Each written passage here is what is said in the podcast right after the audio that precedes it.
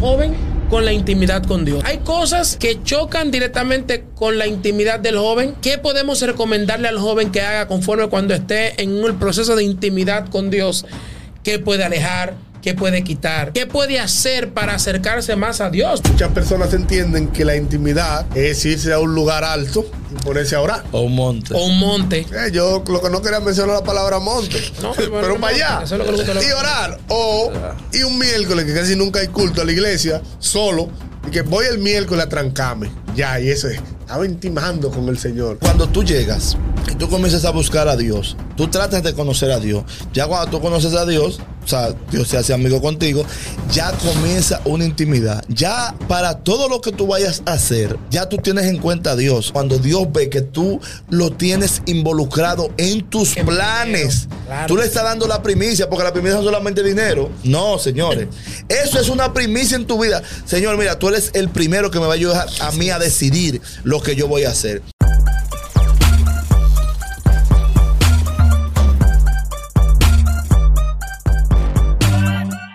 Bendiciones a toda mi gente de Mundo de Cristo. Gracias una vez más. Estamos aquí en su segmento a profundidad. Una vez más estamos nosotros reunidos. Una vez más, otra vez, no importa. Pero esto es, vale la pena decirlo. Amén. Estamos aquí reunidos para tratar temas eh, a gran escala. Estamos ahí con nuestros compañeros Antonio y Richie. Antonio, no, no te gusta que te presenten, pero te tengo que presentar. Y hoy decidimos tratar un tema muy, pero muy importante para toda la juventud. ¿Y por qué no decir el joven con la intimidad con Dios? O sea, joven con la intimidad. Hay cosas que chocan directamente con la intimidad del joven. ¿Qué podemos recomendarle al joven que haga conforme cuando esté en el proceso de intimidad con Dios? ¿Qué puede alejar? ¿Qué puede quitar? Amén. ¿Qué puede hacer para acercarse más a Dios? Vamos a decir eso. Eh, porque hay cosas que nosotros vamos a ir eliminando, tenemos que ir eliminando eliminando para ver cómo Dios, cómo el Espíritu Santo de Dios va limpiando nuestro ser. Bien. Claro. Entonces yo quiero escuchar a la gente del Antiguo Testamento y yo voy a hablar como joven. Yo estoy oyendo esto. Como O joven. sea, nos dijeron patriarca, fue. como joven, la- lo que es la intimidad en sí con Dios. Y sabemos que cuando hablamos de intimidad, hablamos de andar con Dios. Hablamos de, Claro, claro. de, de apartarme por completo a Él. Intimar es apartarme, es estar de acuerdo a lo que Él me diga, es estar conectado con Él siempre y es siempre vivir conforme a lo que ya Él estableció a la luz de la palabra de Dios. Amén. Siempre y cuando hay cosas que quieren dañar mi intimidad, hay cosas que quieren quitarme de la conexión con Dios. Ese es el plan siempre del enemigo. Amén. Que tú no tengas intimidad con tu creador, que tú no tengas intimidad con tu padre. Y cuando hablamos de intimidad, hablamos de la cercanía. No siempre tiene que ver, porque la gente piensa que intimar es, es bueno, Vamos, vamos, a- vamos a definir esta palabra. Nosotros podríamos decir que la intimidad es la zona íntima y personal exacto. entre dos o un grupo, ¿verdad? Sí. Eh, casi siempre de manera familiar. Y como Dios a nosotros nos ve como hijos, nosotros podemos decir que es una intimidad. Eh, las personas tienen que entender lo siguiente. Dios, desde el principio, siempre ha querido tener una relación íntima con el ser humano. Desde el principio. Cuando digo desde el principio, es que cuando Dios creó a Adán y a Eva, Él lo tenía en el Edén. Y allí en el Edén, Ajá, Él quería tener una conversación con ellos de manera cercana. Exacto. Esto es la intimidad. Pero no solo es la cercanía la intimidad, sino como ese, ese hermetismo de, de- de que sea entre tú y yo, no entre diez, sino algo entre nosotros. Eso es la intimidad y es algo que nosotros hoy vamos a explicarle a los jóvenes cómo se crea. Y primero yo quiero leer un texto bíblico que yo creo que este texto bíblico muestra mucho lo que es la intimidad. Dice, buscad primeramente el reino de Dios y su justicia Amén. y todas estas cosas serán añadidas. Mateo 6:33. Exacto. Está diciendo que la intimidad es yo buscar, hablamos de la, la intimidad con Dios, ¿verdad? Yo buscar primero acercarme a Dios y acercarme a su justicia.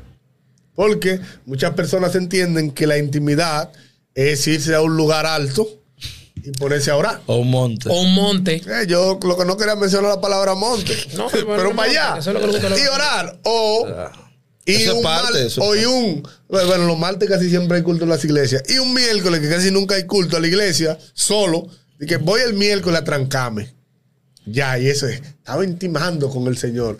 La intimidad no es algo de un momento ni es algo de un día, sino que la intimidad es algo consecuente, es algo que siempre se debe estar. Porque si yo digo que tengo una amistad íntima con Dios, pero hablo mensual o semanal con Él, No lo estoy o en un solo no, lugar, no. entonces no estoy siendo íntimo, no. simplemente conozco a alguien o posiblemente he escuchado de alguien y a veces le hablo cuando lo veo en el camino. No le estoy siendo íntimo. No estoy nutriendo esa No, intimidad. Exactamente, no. no, no hay una conexión correcta. Mira, con esto y eh, que me llegó a la mente, yo estuve predicando a los jóvenes hace un tiempo sobre eso de la intimidad. Y yo utilizaba un verso para yo saber qué es intimidad. O sea, para yo intimar con mi papá y cosas que mi papá me quita. Dios me dice, mira, yo necesito que tú te quites esto, que tú te alejes de esto, o que tú arranques eso, porque para tú poder entrar al lugar santísimo, yo quiero que tú te quites esto. Amén. Y no estoy hablando de dogmas ni de normas, estoy hablando de principios que están hasta establecidos en la palabra de Dios. Claro. Mira, con esto, yo, el, cuando el llamado de Moisés, Dios le dice a Moisés lo siguiente. Moisés, Dios lo llama, le dice, mira Moisés, quítate el calzado de los pies, porque el lugar que tú pisas, santo es. Amén. Yo dentro de mí decía, para Dios a lo mejor no es insignificante el calzado. Porque a lo mejor no era, el calzado no estaba inmundo porque es una prenda de vestir o algo. Pero yo me imagino diciendo, vamos a ver la disposición que tenía Moisés En hacer eso. en hacer eso, número uno. Número Claro. dos, vamos a ver la disposición de qué tan desprendido es Moisés de despojarse de quién él es para hacer lo que yo soy o lo que yo mando a hacer. Amén. O sea, yo me imagino a la gente que quieren hablar de intimidad o lo que quieren eh, intimar con Dios. Número uno, despójate. Quita todo lo que no es del agrado de Dios. Dios siempre te lo va a decir a través de algo, de alguien. Señores, hasta vestirse frente a un espejo, usted le puede preguntar a su papá, Dios, Dios, yo me veo bien. Te agrada que yo viste ¿Te así? agrada que yo he visto así? ¿Tú sabes que hay gente que han, han quitado esa conexión con Dios? Hay cristianos que se levantan por la mañana y no oran. Hay cristianos que se levantan, señores, cristianos. Y eso es, eso es una de las cosas que yo puedo decirte que puede atacar la intimidad. Son las cosas que pasan en la vida. En el diario vivir. En el diario vivir. Tengo mucho trabajo, me tengo que ir, me acuesto tarde, me levanto temprano. No, pero Dios te dice, el trabajo que tú tienes te lo di yo, la familia que tienes te la di yo, La vida. el carro que tienes, la vida que tienes te la di yo. Entonces tú no estás intimando, no estás acercándote a quien te dio todo. Entonces va- hay problemas en el asunto. Sí, mira, eh, concerniente a todo eso que tú hablas de, de intimar, eh, yo, para tú tener una intimidad con, con- con una persona, tienes que ser amigo. Exacto. O sea, eh, eh, tú tienes que volverte amigo de Dios, tienes que tratar de tener una conexión con Él. Primeramente, tú tienes que tratar de, de buscar a Dios. O sea, si tú entraste nuevecito en el Evangelio, tú no sabes orar mucho, pero al final de la jornada el Espíritu Santo te va a enseñar y te va a ir capacitando en cuanto al área que Él quiere en la cual tú, tú camines o tú operes. Entonces, ¿qué acontece? Que cuando tú llegas y tú comienzas a buscar a Dios, tú tratas de conocer a Dios. Ya cuando tú conoces a Dios, o sea, Dios se hace amigo contigo, ya comienza una intimidad. Ya para todo lo que tú vayas a hacer, ya tú tienes en cuenta a Dios. Yo he conocido personas que me han dicho, eh, eh, yo, Richie, yo le estoy orando a Dios por, por, por una carrera universitaria. Una, tal de- una total Y dependencia. yo le digo, ¿y qué Dios te dijo? No, yo, yo estoy estudiando a ver qué Dios me dice. Digo, no, pues entonces la respuesta que tú quieres es que Dios te diga que sí. Porque tú no estás esperando la voluntad de Dios. Ya tú tomaste tu voluntad y tú quieres que la voluntad de Dios se ajuste a lo que tú quieres. Entonces, Dios no trabaja de esa manera. Tú puedes hacerla sin tú buscar la dirección de Dios. Y Dios te va a apoyar porque Dios es bueno. Pero cuando tú dices, Padre, mira, yo quiero hacer esta carrera universitaria. Yo quiero hacerla. ¿Es de tu agrado de que yo la haga o no la hago o hago otra que yo pueda ayudar? Señores, a Dios le encanta eso. ¿Por qué? Porque cuando Dios ve que tú lo tienes involucrado en tus En planes, dinero, claro. tú le estás dando la primicia, porque la primicia no es solamente dinero. No, señores. Eso es una primicia en tu vida. Señor, mira, tú eres el primero que me va a ayudar a mí a decidir lo que yo voy a hacer. Entonces, ¿qué está pasando hoy en día? Mira, hoy en día voy a hablar desde el punto de vista personal. La mayor- estamos hablando de los jóvenes, me quiero enfocar en la juventud, porque yo me convertí, no tan joven, pero me convertí a los 25 años. Eh, tengo... Alaba, alaba, Sí. alaba. tengo 38 y me convertí a los 25. Ay, ¿Qué acontece? Cuando yo me convertí, yo me convertí a buscar a Dios. Comencé a buscar a Dios. A mí nadie me enseñó cómo se oraba, pero el Espíritu Y te Santo... convertiste en una edad muy, muy chocante para la juventud, porque Claro. se convierte de los, de los 13 a, a los 25. Una persona, mira, Entonces, cuando vengo y vengo a los caminos del Señor, comienzo a buscar al Señor y ahí Dios comienza a tratar muchas cosas conmigo. Que viene la tentación de claro, y más cuando tú vienes del mundo, Claro. a esa edad. Cuando tú vienes del mundo a esa edad, ah, eh, eh, o sea, los tiempos ahora son mucho peores. Eh, antes los tiempos eran bellacos, ahora son peores. Entonces, ¿qué acontece? Mírame, a Dios tú lo conoces por su palabra, lo conoces por la oración, lo conoces por amar al prójimo, por los frutos del Espíritu. ¿Qué acontece? Yo le digo a la gente, cuando tiene un sueño, cuando tiene eh, eh, una visión, hay gente que me dice, "Ve, yo me hice un sueño. Ay, el sueño yo te vi que tú hiciste esto, esto y esto. Bueno, pero es que los sueños son interpretativos. Todos los sueños, bíblicamente, cuando usted va a la palabra de Dios, todos tienen una interpretación, no son literales. Ningún sueño literal y las visiones siempre se manifiestan con algo como sobrenatural, como que, como que sale de, por eso Da- Daniel lo que vio, vio el futuro. Isaías vio que la falda de Dios llenaban el templo. O sea, si, dice Juan, yo vi una visión grande y vi una puerta abierta en el cielo y oí la voz que me dijo, vení subí acá. O sea, son cosas que son sobrenaturales las visiones. Y los sueños son interpretativos, que bueno, a ver si te va si te flaca, la gorda eh, que una estatua, que cayó una, una piedra y le dio en los pies. Fíjense el punto de vista. Ahora bien, yo le digo, señores, cuélalo por la Biblia. Ah, no, pero a mí que fue Dios que, me- Dios me lo dijo. Nadie está diciendo que no es Dios. Es que cuélalo en la palabra de Dios. Si tú no tienes el conocimiento, tú le dedicas, Señor, mira, ¿cuál es la interpretación de esto? Pero hoy en día hay jóvenes, y me da pena esto que voy a decir, que tú le dices hasta un personaje de la Biblia que es muy común, o sea, que es común. Y no, ellos dicen que nunca han oído eso. ¿Y quién es ese? Entonces, entonces tú dices, ¿y por qué tiene que ser así? Entonces no hay intimidad. Y muchos, y escúcheme que diga esto, muchos son, muchos en su congregación o son líderes, o, o por ejemplo son músicos, o son adoradores. Y uno de los dificultades está en la música y en los adoradores, porque el que predica tiene que nutrirse. Déjame corregirte, mi hermano, y perdóname. ¿En qué parte? En, en- en esa última. De los músicos. No, no, no. No son líderes. Sino No, que tienen cargos. Bueno, pero desde el Pero punto no, de déjame decirlo. Porque Sí. yo quiero que ellos lo escuchen. ¿verdad?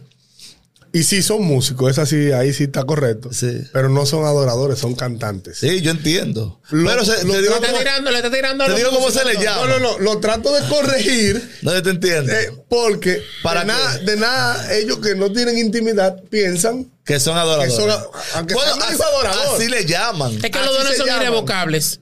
Yo te puedo decir, son líderes porque el liderazgo, el, el don Eso, del no, no, liderazgo no, lo pueden tener. El problema es que a veces. Yo a, eh, punto. ¿a dónde yo voy? Se- ¿A dónde yo voy? A veces ellos están en el puesto. En Pero el a, veces, cargo. a veces el que está en el cargo no es el que está haciendo el liderazgo, sino el que de nada no está. No se Porque. No. muchas, no, no, no, no, no es en tema de nutrición, sino que a veces el que no está está haciendo la función que debe hacer el que está. Lo digo porque en una ocasión me pasó hace muchos años, así nadie sabe cuándo fue, hace muchos años, me pasó que yo, cuando iban a evangelizar, yo era el que dirigía. Yo sí sé. Evangelizaciones. Yo sí sé cuándo pasó eso. Y yo no era el líder. O no era el que tenía el cargo. no tenía Ya. cargo. Pues yo sí sé cuándo pasó Porque eso. por eso lo digo.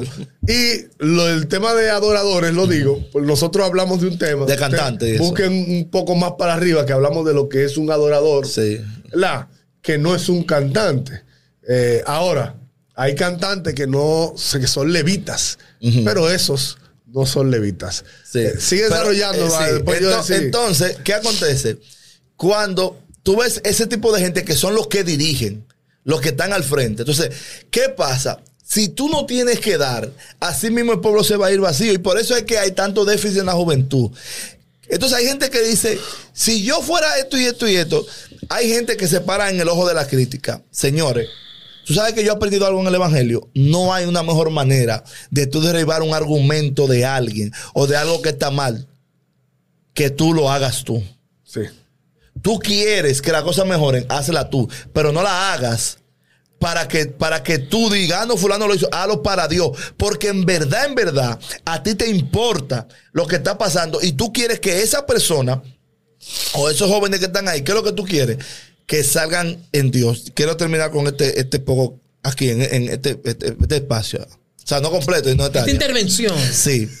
¿Tú sabes qué es lo que pasa ahora? Lo que pasa ahora es que ahora los jóvenes, la mayoría de jóvenes, no todos, hay muchachos que han pagado el precio, quieren hacer actividades, muchas cosas y no tienen poder de Dios.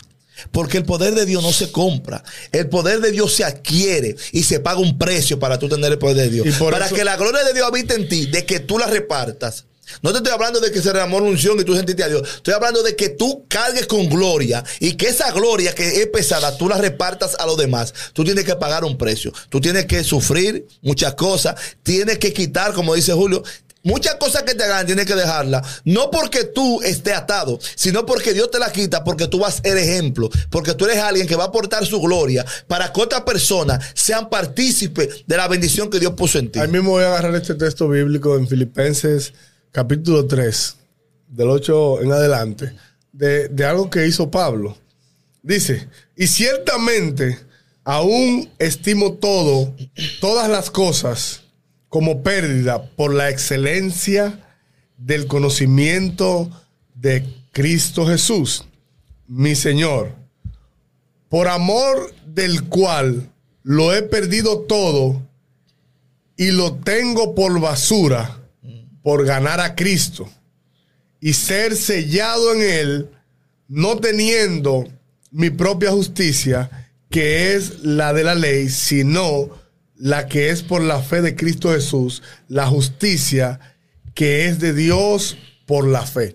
Fíjate, el apóstol Pablo tenía muchas cosas conforme a lo que él explica. Claro. Por eso en una ocasión él le dijo que él era judío de judío, que él, él Hebreo de hebreo. se Sí, jactaba De la tribu de Benjamín. de todo lo que él tenía, pero a la misma vez, incluso en una ocasión cuando estaba hablando de la lengua, él decía que él hablaba más lengua que prácticamente todo el mundazo. El hombre hablaba en lengua de verdad, Sí. que ni el líder. Sí. Y ¿Cómo así? ¿Qué pasa? Que el apóstol Pablo dice lo siguiente aquí, y esto es parte de la intimidad. La intimidad hace que tú dejes cosas que tú tienes, que crees que son importantes, para simplemente estar en conexión directa con Dios. Amén. Él dijo, yo estimo todo eso como basura, como pérdida, como algo que no me interesa. Esto Porque por alcanzar la excelencia de Cristo. Entonces, la intimidad que un joven debe de buscar es alcanzar la excelencia de Cristo. Cada día. No es Sí, amén. simplemente tener, porque yo puedo orar, buscar la presencia de Dios para que en un evento se dé como nosotros los pentecostales decimos, glorioso. Nada más por ese momento. Pero eso no, No, quiere decir que es una que- intimidad. Hay problema Porque te voy a decir algo. Las personas habitualmente le han enseñado que van a tener de Dios cuando, ah, no, busca de Dios si tú quieres manifestar a Dios. Y la persona lo hace por momentos.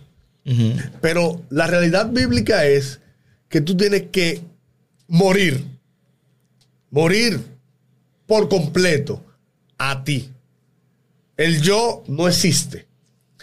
Y el Cristo entonces resucita en ti. Eso es un, punto- un punto muy importante de la intimidad. ¿Qué pasa? Que cuando tú mueres, a todo lo que yo te voy a, citar el, el texto Sí. bíblico, el apóstol Pablo dice, ya no vivo yo, Más vive- sino que Cristo vive en mí. Y lo que vivo ahora en la carne, lo vivo Por fe. por fe, para la gloria y la excelencia de Cristo. Amén. Entonces, esa es la intimidad. La intimidad es que ya tú no vivas para ti, sino que vivas para Él. Porque Él murió para que tú vivas. Claro. Esa es la intimidad. Como ya Él su vida la dio para que yo tenga vida, me quiere decir que mi vida yo tengo que darla para que la vida de Él se refleje en mí. Eso es intimidad. Y eso es lo que la juventud de hoy en día tiene que entender. No es tú estar en muchos eventos, no es tú predicar en muchos lugares, no es tú cantar en muchos estadios, porque las personas creen que tienen mucha intimidad porque han llegado muy lejos. No, es que, es que eso es un don, como Julio decía ahorita. Que tienen muchas Que tienen dones. Claro, que es un tienen, don. mucha, que tienen mucha Y se intimidad. activa cuando Dios quiere que salga a relucir. Es un don. que tienen mucha decir intimidad, disculpa, porque muchas personas los siguen, lo están viendo. No, esa no es la intimidad, porque no importa lo mucho que tú creas que estés recibiendo. La Biblia dice, y voy a, a terminar esta parte con eso, ¿de qué le vale al hombre ganarse todo el mundo? Quiere decir que tú puedes tener todo, todas esas glorias pero al final no tener una intimidad. ¿Por qué? Porque te va a pasar como el que dijo, Señor, en tu nombre hice tal y cual cosa, y él dirá, apartado de mí, no te conocí. Y no, y que dice, apartado de mí, maldito, hacedores de maldad. Mira, Que es más fuerte. con la intimidad es un punto muy, pero demasiado eh, eh, chocante. Chocante porque mucha gente piensa que intimidad es yo meterme a un monte. Sí. Mucha gente piensa que, que una persona que hable mucha lengua tiene más intimidad que otra. y ahora en el monte tirarse tierra, No. ceniza y enterrarse. No, y no en el monte. Ahora en el monte llevo una cámara, llevo, transmito en vivo. Porque es verdad, ¿qué hace una O cámara sea, en el monte? yo digo que la Biblia dice tranca Y internet, tráncate. Tienen wifi Oye, ya, eh. Y quiero quiero esto compartirlo un reel para Bendito las redes sociales de Luther. La Biblia dice tráncate en tu habitación. Y tu padre. Tráncate en tu habitación con tu padre. En lo secreto. Y lo que tú pidas en el secreto, en público, Él se te va a dar. Y no el secreto, dame fama, dame esto. Intima con tu papá.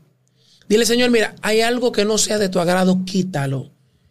Señor, mira, si hay algo que yo estoy cometiendo mal, arráncalo. Amén. Haz morir mi carne. Somete tu carne a la verdad de Cristo. A que el Espíritu Santo sea que escriba tu historia. Suelte el lápiz. Deja de escribir el libro tú. Deja de escribir el libro de tu historia tú. Deja que sea el Espíritu Santo Dios siendo el autor de tu historia, de tu trayecto, de tu proceso. Deja que sea Él Paso. intimar con Dios, ellos decir, Padre, mire, yo me despojo de todo, me voy a entregar a ti, vas a ver resultado diferente cuando comiences a intimar con Dios de la forma correcta y diferente. Así. Intimar con Dios no es yo sentarme y durar media hora orando. Padre, mira, dame, dame esto, declaro, profetizo, decreto, una hora, rompo. que es lo mínimo. No. Intimar con Dios. Emma, ¿tú sabes lo que Dios me ha tratado a mí? Yo he llegado, yo he llegado a mi casa y me he tirado en el piso y yo oro, y pero me tiran al piso y yo me quedo así como que tú te dices, pero ¿será que se volvió loco? Y es que yo me quedo meditando de una forma que yo, papá, dime, ¿qué tú crees? ¿O qué tú crees que yo haga esto? Y yo me siento así, la presencia de Dios así, dándome normas, cómo se hace, qué es esto, cómo lo hago. Y muchas de la victoria que tú vas a obtener va a ser cuando tú comienzas a tener una verdadera intimidad con Dios. Amén. La victoria o la fama, no. Mira, Emma, voy a hablar eso y voy de acuerdo con lo que ustedes dijeron en el ámbito de, de los músicos. Esto, mira, hay mucha gente que tiene mucha agenda, Sí. Full. mucho, full, predicadores, predicadores, Sí, porque sí, hay gente que es un mal que estamos viviendo hoy en día, que piensan que el predicador es el que agarra un micrófono, ¡guau! ¡Shama, lama! Y se fue abajo. No, vamos a ver qué es lo que me está enseñando el predicador. Claro, ¿Qué me trae de la Biblia? ¿Qué me trae de la qué Biblia? de Dios? Exactamente. Entonces, a mí no me hable lengua porque eso no es lo que me llena. Porque los demonios pueden hablarte en lengua. Claro. Vamos a ver qué tú tienes que danzar. Vamos a ver qué conocimiento tienes tú de la Biblia. Vamos a trazar Biblia. Si tú me hablas lengua, Te voy a- intérprete, Te, en problema. te- te voy a colar la palabra. Vamos a colarte por la palabra de Dios. Esa es una. Tienes mucha agenda. Wow, allí toqué, allí prediqué, allí canté. Una gloria terrible. Pero hay tanta agenda que te olvida del Dios que te dio la agenda. Sí, es verdad. Tú tienes tanta agenda que te olvidas del Dios que te llenó la agenda. Entonces Dios dice, espérate, pero déjame cerrarle puerta a ver si es verdad. Si Él me busca o por la agenda o me busca por el momento de la actividad. Yo no voy de acuerdo a que yo haga ayune, ore y declare y haga cosas de que por un momento de una actividad. Mi vida tiene que ser plena, conectada con Dios. Continua. Es La Biblia continua. dice- Continua. La Biblia dice que, que eso va mucho con la intimidad. Orando en todo Claro tiempo. que sí. Yo cuando aprendí o cuando empecé a tener una intimidad con Dios, le voy a decir algo. Esto lo voy a confesar aquí en público. Ay, santo. Novedad. Novedad, novedad. Primicia. Prim- Primicia, Ay, es la palabra. primicia. En este podcast histórico. Yo soy del tipo de persona que entiendo que tú no puedes orar simplemente en la noche en tu casa. Cuando yo tuve la intimidad con el Señor, cuando yo empecé a conocer eso, yo entendía que donde quiera que yo esté, y después de eso, yo en el trabajo estoy ahí, y en un momento a otro digo, wow, Señor, pero está buena la cosa. dialogas Me ha pasado. con Dios. Porque cada quien en la intimidad con Dios tiene una manera de cómo se conecta con Dios. Hay personas que, como dice mi hermano, mi papito, pero yo tengo, Jesús y yo somos full time. Ese es mi mejor amigo. Y yo le digo, wow, Señor, mira, mira lo que me pasó, tú viste ahorita. Y si hay un viajecito en Uber y me fue bien, lo que sea. Yo hablo con él lo que sea Y a Dios le agrada eso. cosas que yo no le digo a nadie. Yo le digo, wow, pero tú viste lo que me dijo el jefe. Wow, qué bien, estamos, estamos contentos. Y hablo con eso es tener una intimidad cuando en cualquier lugar, momento, circunstancia en la que tú estés, Amén. tengas, oye el qué, tengas la cercanía de poder contarle a Dios. Eso es tener una intimidad. Amén. Y muchos jóvenes no saben eso. Ellos creen que la intimidad es en la iglesia. Mm, eh, que mal. Es que le enseña mal. Entonces el problema Es que no está en el liderazgo. Pero por eso lo toqué ahorita. Y por eso puse el punto del liderazgo. Tú me dijiste, no son líderes, pero digo, así es que le llaman.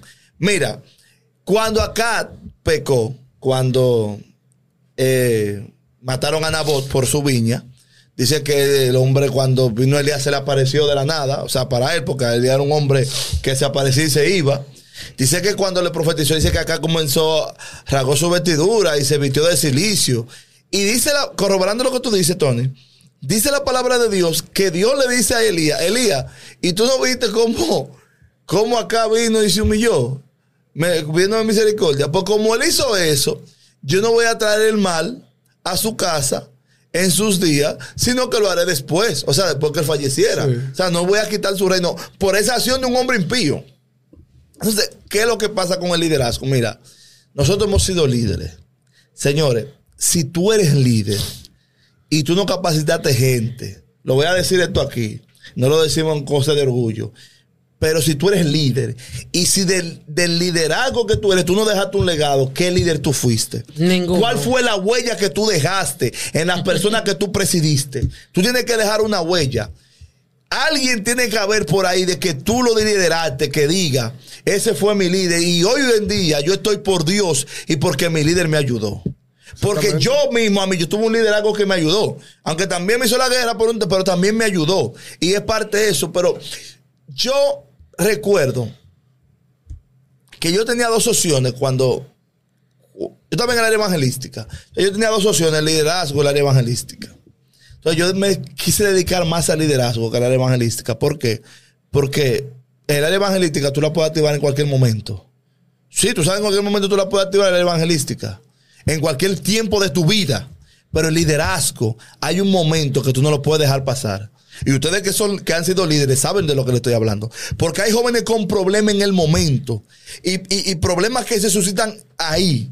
Que tú no le puedes dar larga. Que tú tienes que dedicarle tiempo a eso. Y hay personas que llegan, que llegan, que tú no le das mucho seguimiento, pero hay otros que tú tienes que estar encima de ellos. Y si tú duraste dos años en el liderazgo, tú, tú dices, va acá, pero yo nada más, y dicen, va, pero fulano nada más visita a fulano, nada más visita a fulana, porque es el que necesita. Es como dice la Biblia, al 30, al 60 y al 100. Hay gente que no te va a dar más de un 30. Hay gente, pero hay otros que te Hay van a 100. tipo de personas. Claro. El líder sopesa tú para qué da cada quien. Que, tú tienes que saber hacer la balanza. Quiero dar este testimonio de alguien que me lo dijo hace mucho. Tiene testimonio. Fluye. Pero eh, no voy a mencionar nombres. Ah, pues, Mire, había una, con- había una congregación, en una congregación, había un liderazgo, habían varias personas de líder. ¿Qué acontece? Que quien era, quien estaba como líder en ese momento, no podía hacerse cargo del liderazgo, porque tenía, eh, cosas seculares. Estaba, por ejemplo, estudiando y trabajo y esto, pero era, era líder. La otra persona que le presidía, como esa persona no podía, agarró la juventud, siendo vice, agarró la juventud y se la tiró encima y se la llevó a amanecer para la iglesia. Señores, eso es hermoso cuando usted amanece en la iglesia, orando y buscando a Dios. Eso es hermoso. ¿Qué acontece? Que se quedó ahí, buscando al Señor y, y- surgió un avivamiento de jóvenes. ¿qué aconteció? Que el cuerpo, ay Dios mío, que el cuerpo de, diácono de la congregación Negro, como yo le llamaba. del- de la congregación, habló a la persona y le dijo que eso iba en contra de las normas de la congregación. Oye, de las normas. ¿Tú estás oyendo esto? Cuando alguien pone unos estatutos, unos parlamentos de normas de concilio por encima de lo que dice la Biblia, eso me hierve la sangre a mí. El que, el que, el que pone el concilio por encima de la palabra Óyeme. está poniendo al hombre por encima de Dios. ¿Tú te entiendes? Normal. Yo estoy de acuerdo con los concilios. A mí me gustan los concilios porque hay orden. Yo no digo Pero- que no, a mí me pero- gusta. Pero, escucha, escucha. Vuelvo y lo digo. sí, sí, repítelo. Quien Dilo duro. pone los concilios por encima de la palabra está poniendo al hombre por encima de Dios. Así. Entonces, a mí me gustan los concilios, pero no que tú me vengas a traer un estatuto, un parlamento por encima de la palabra de Dios. Pero ¿qué acontece? Eso me puede causar problemas. Tú sa- que nos va a causar problemas. ¿Qué, qué pasa?